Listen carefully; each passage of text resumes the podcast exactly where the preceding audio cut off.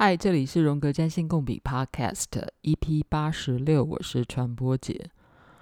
最近我好像进入一种嗯出轨状态，就我最近也不再按部就班，没有在之前的那种嗯规律上，嗯，之前我好像两个礼拜会更新一次嘛，但最近我已经出轨了。上个礼拜本来会觉得已经有点罪恶感了，尤其又看到有一些新的朋友给我了支持，就觉得不更新好像对不起大家。就在我把麦克风都拿出来的时候，有一位朋友来找我，好吧，又把麦克风收起来了。嗯，这叫做出轨状态，没有按部就班。出轨的英文叫 derail。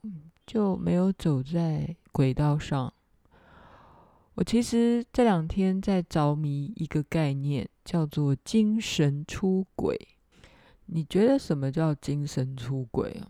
除了你知道的那个意思之外，如果你自称是一个猫人，然后你最近爱上了狗狗，你算不算精神出轨？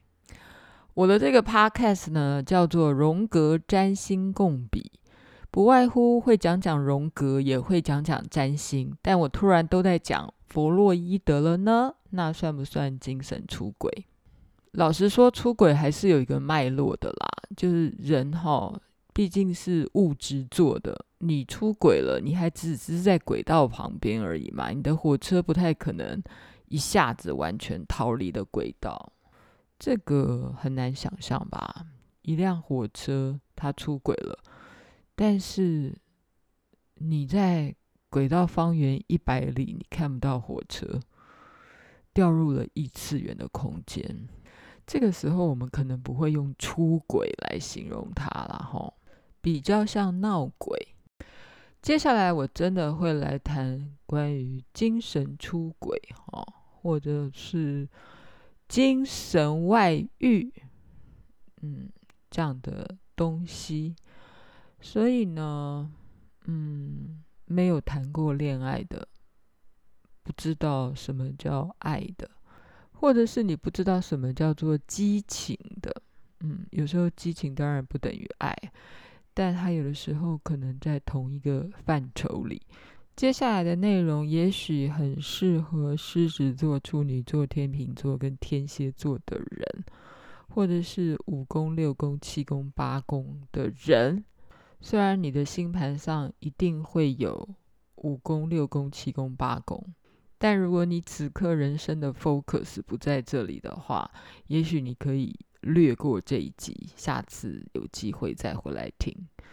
跟大家复习一下。金汤普逊的《当代占星研究》这本书谈到啊，星座里面的十二个星座分成四大块嘛。好，第一个区块就是牡羊座、金牛座、双子座跟巨蟹座，他们关切的是人生的基本事物，其实也是所谓的第一宫的滋味，第二、第三、第四宫的滋味。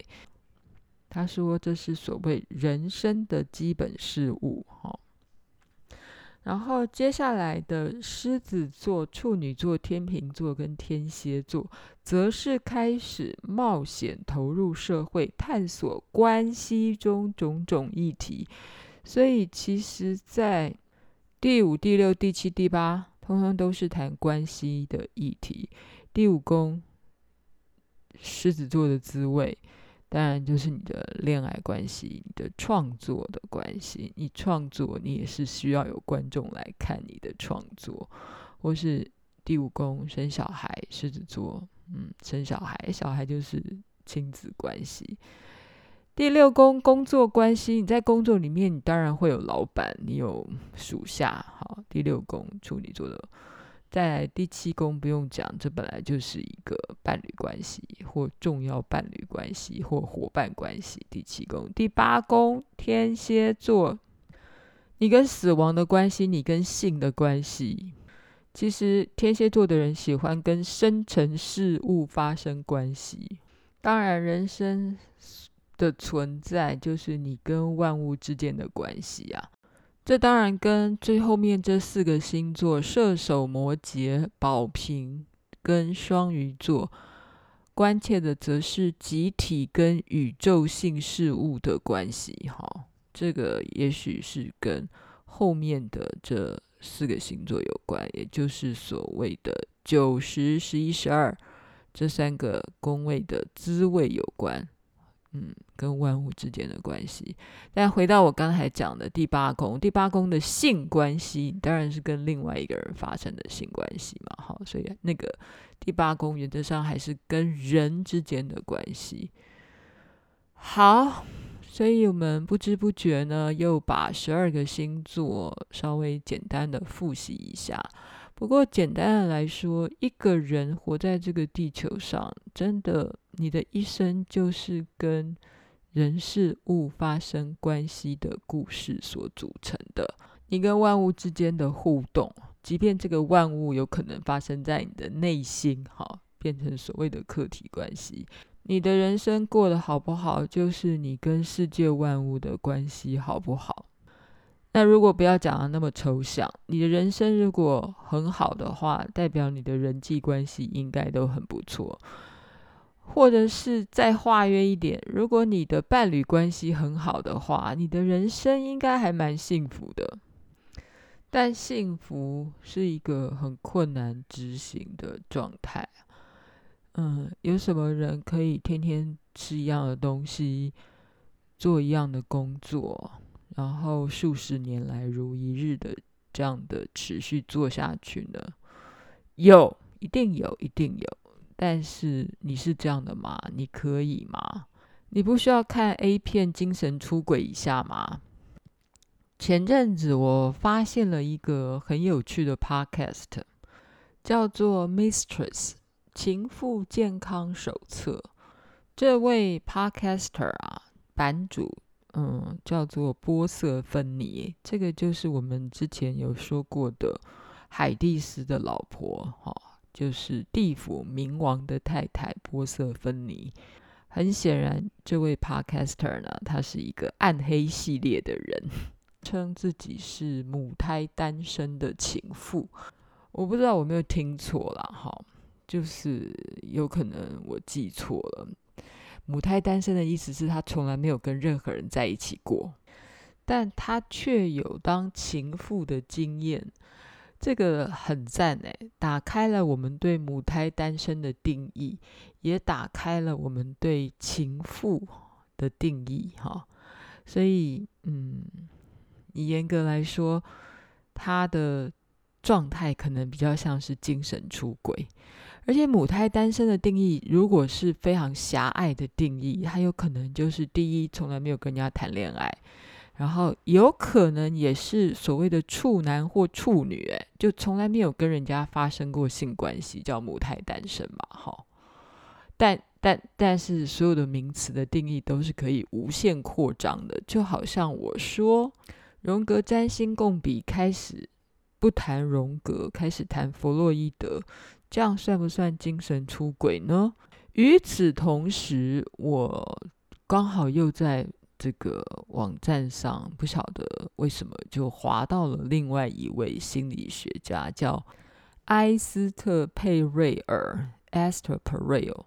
也许有一些心理学爱好者也知道这个心理学家，他应该是不只是一个心理学家了啦，哈。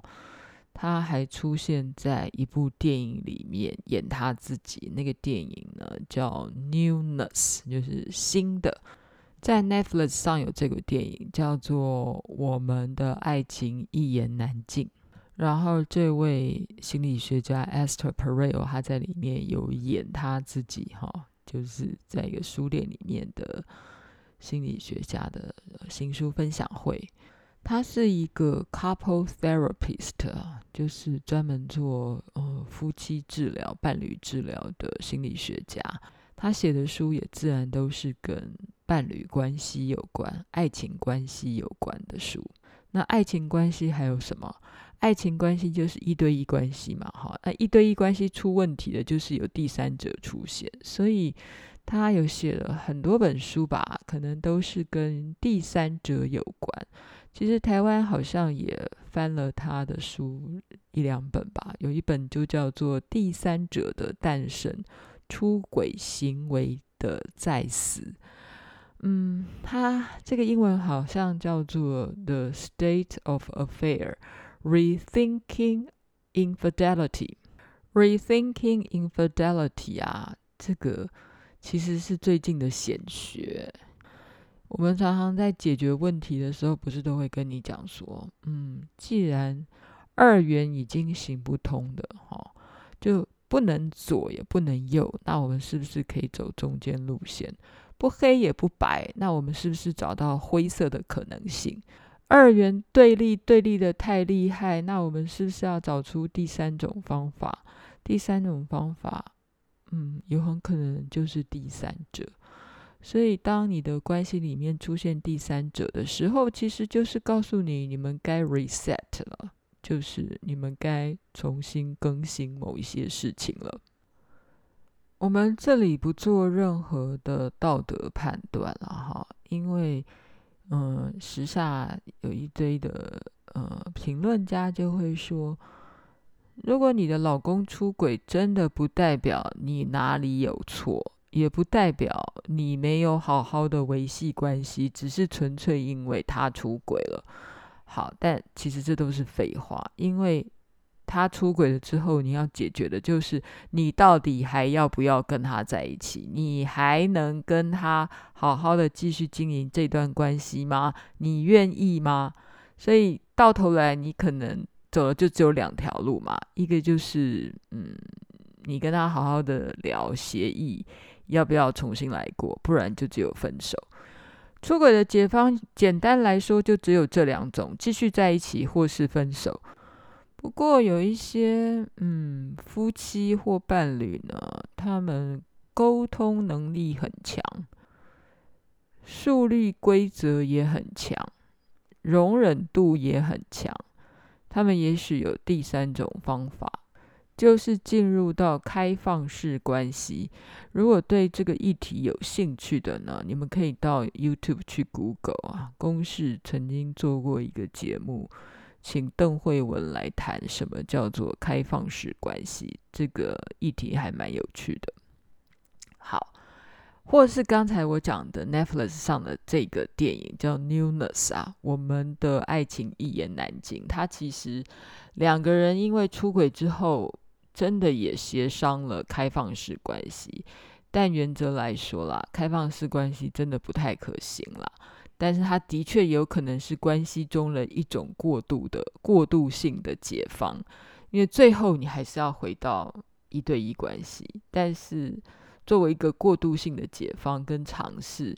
不失为一种很重要的历程啦。我告诉你啊，人生真的是这样啊。你没有经验过，你真的是不知道其中的酸甜苦辣。当然，你有另外一种选择，也是这个地球上很多人的选择，就是把外遇的那个人给杀了，或是杀了你太太，或杀了你丈夫。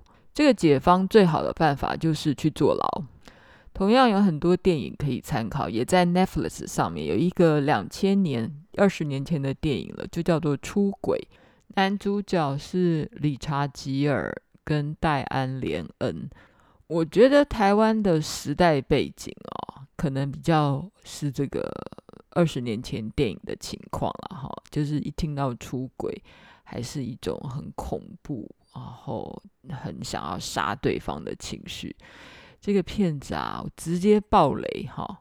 如果不想爆雷，你就自己快转。就是男主角最后杀了太太出轨的对象，然后最后再跟他嗯太太坦诚的时候，直接告诉太太，其实我想杀的是你，而不是那个第三者。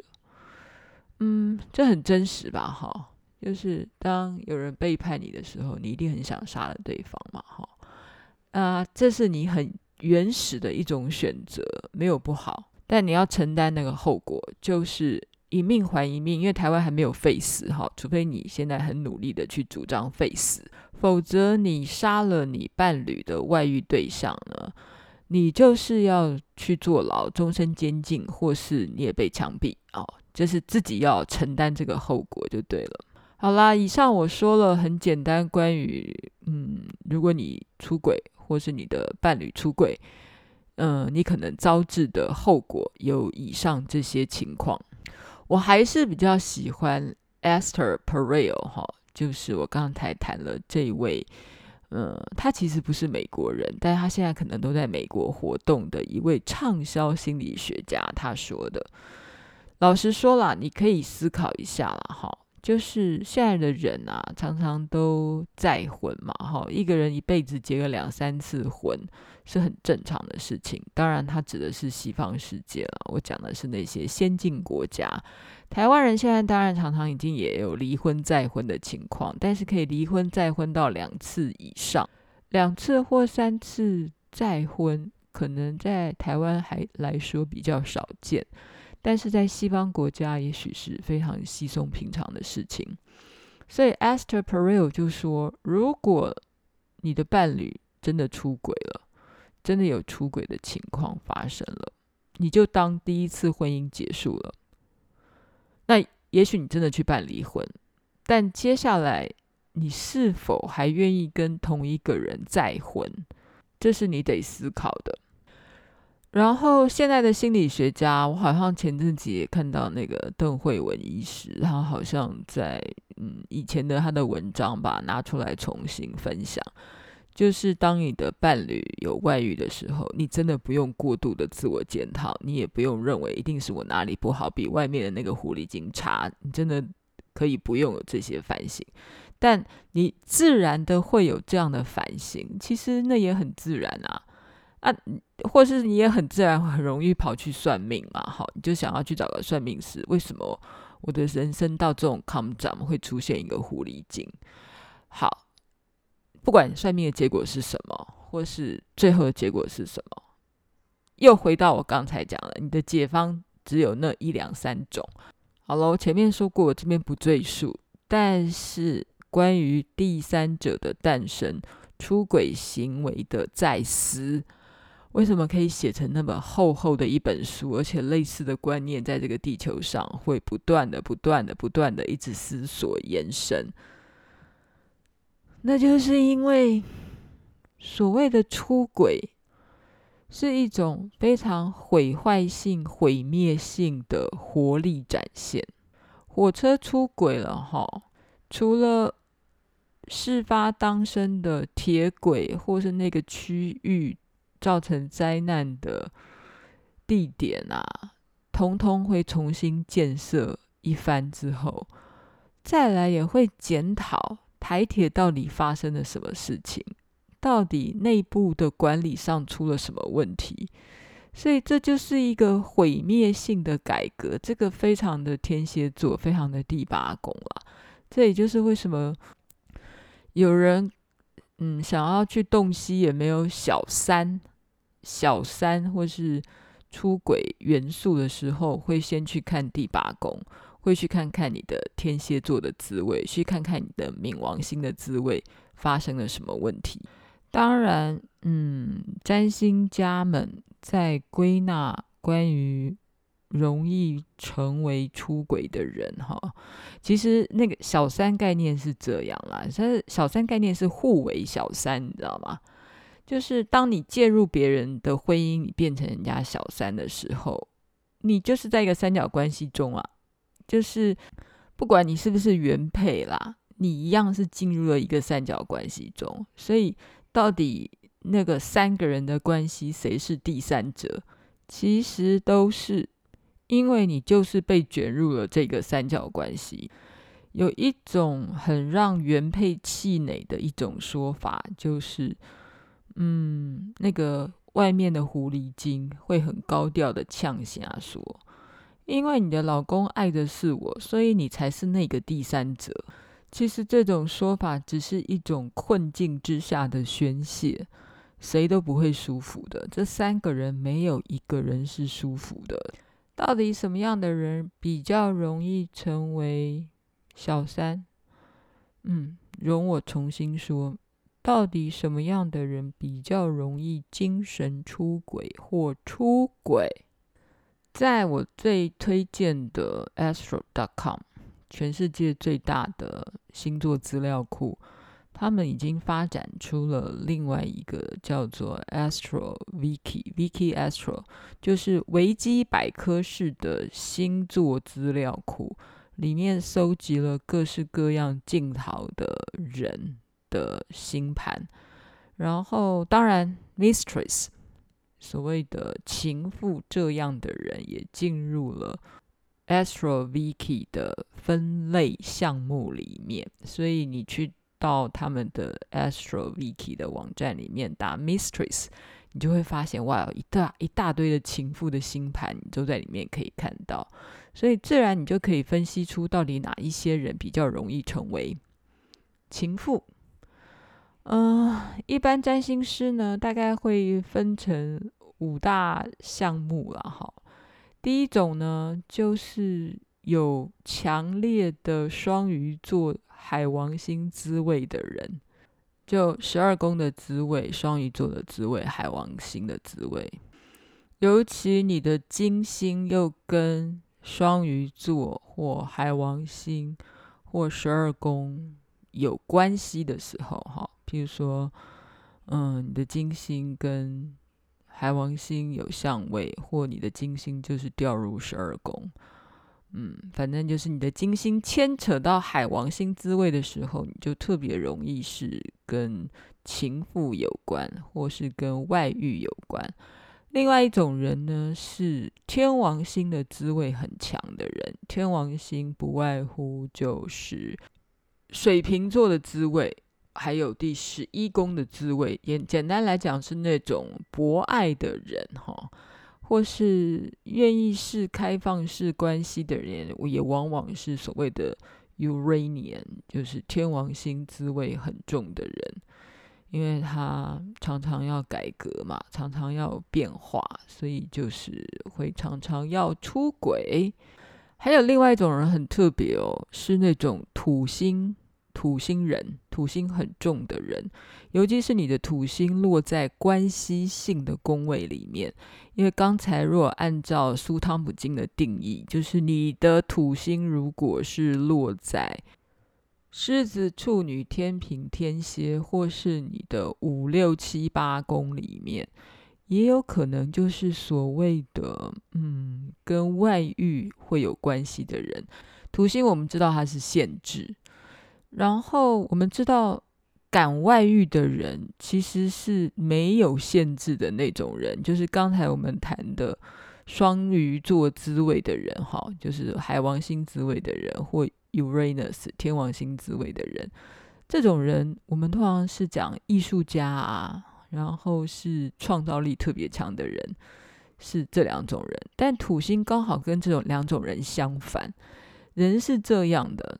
凡是走极端的人，就有可能会出轨，或者我们会说，为什么土星是业力之星？有时候我们没有办法解释一个人已经小心翼翼到这种程度，已经自我规范到这种程度，但他还是受不了了，必须出轨，或精神上的出轨，这就是土星的困难。有的时候我们在讲土星的困难，或是没有办法解释是为什么的时候，就会说啊，这是天注定啊，业力的关系啊，所以呢，都是因为上辈子如何，所以才会发生这种不幸的事情。其实想要把罪责归到上辈子去哦，这也是一种心理学宣泄的表现呢。因为你找不到其他的方法去归咎嘛，所以你只好怪给了祖先，怪给了上辈子。嗯，你不这么怪，你会很难过。所以有的时候我们说土星是业力之星，然后背负了所有我们不知道的罪孽。嗯，土星真的还蛮伟大的。我们之前。也常常谈土星跟金星之间的交汇会产生什么样的情况啊？就是，嗯，有两种情况嘛。土星跟金星有相位的人，一个真的就是母胎单身，就是他可能一辈子都对性、好对爱没有经验、没有兴趣，或害怕经验，或害怕有兴趣。但这背后到底是什么原因呢？嗯，你可以扯到上辈子，但有可能跟你的童年经验是有关的，或者是你在于金星这颗星的展现上面，就是害怕去触碰爱，或害怕去触碰性，在害怕之下，有可能是完全没有。或是用一种秘密的方式去展现，那有可能就是小三。当然，以上我们说的这种，不管是跟你的 Pluto 好冥王星，或是跟你的 Uranian 或是土星有相位，比较容易有小三。嗯，成分发生的时候，往往都是因为这三颗星又碰到你的金星，因为金星就是管爱情的嘛，哈。虽然金星也跟你的日常生活的风格、消费、金钱观念有关，甚至于金星也可能是一个人的创意的展现。好啦，那你自己看你的星盘，你中几个？你有没有发现，如果你越是一个有创意的人，越是一个不按牌理出牌的人，越是有创意的人，你的天王星、你的海王星可能都蛮强的吧，所以你有可能是外遇高风险者。嗯，这个地球上很多道理哦，是是很难双标的啦。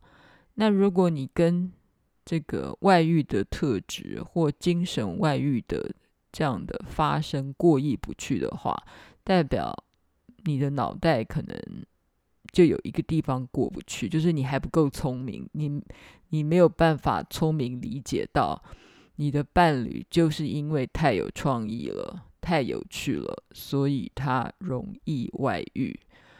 再来哦，在我们跟世界万物或人所有的关系里面，真的常常也需要外遇啦。